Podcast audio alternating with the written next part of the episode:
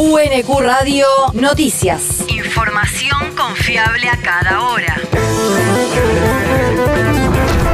El clima. El Servicio Meteorológico Nacional indica que hoy se espera una máxima de 20 grados con cielo algo parcialmente nublado. El viento soplará del noreste a lo largo de toda la jornada. El país.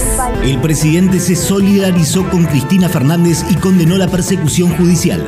Alberto Fernández transmitió ayer su más profundo afecto y solidaridad hacia la vicepresidenta tras el pedido del fiscal Diego Luciani para que la exmandataria sea condenada a 12 años de prisión e inhabilitación de por vida para ejercer cargos públicos, a la vez que difundió desde sus redes sociales un comunicado oficial del gobierno en el que se repudia la persecución judicial en su contra.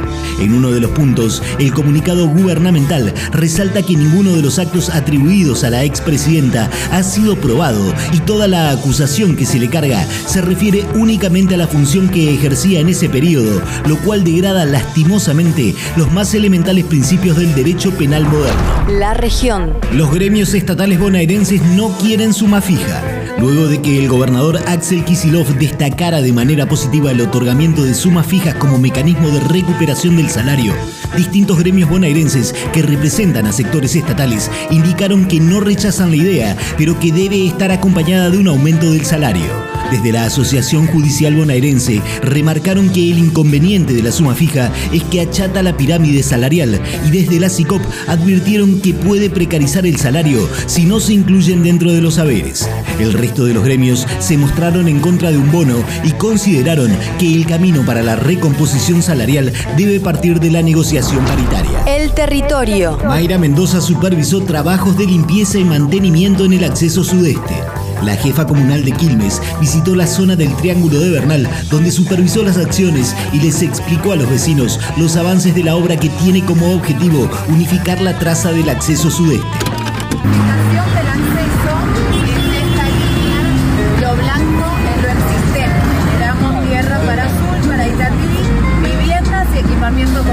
De un lado y del otro. Obra permitirá mejorar las condiciones de circulación en el acceso al distrito por Bernal Oeste, con una obra de rectificación y unificación de la subida y la bajada de la traza del acceso y una nueva rotonda para la bifurcación y vinculación vehicular hacia las avenidas Mitre, Dardo Rocha y Los Quilmes. El mundo. Trabajadores y movimientos sociales marcharán en apoyo al gobierno de Bolivia. La Central Obrera Boliviana y las organizaciones del Pacto de Unidad aseguraron ayer que un millón de personas participarán en la marcha nacional del día 25 en respaldo al gobierno del presidente Luis Arce.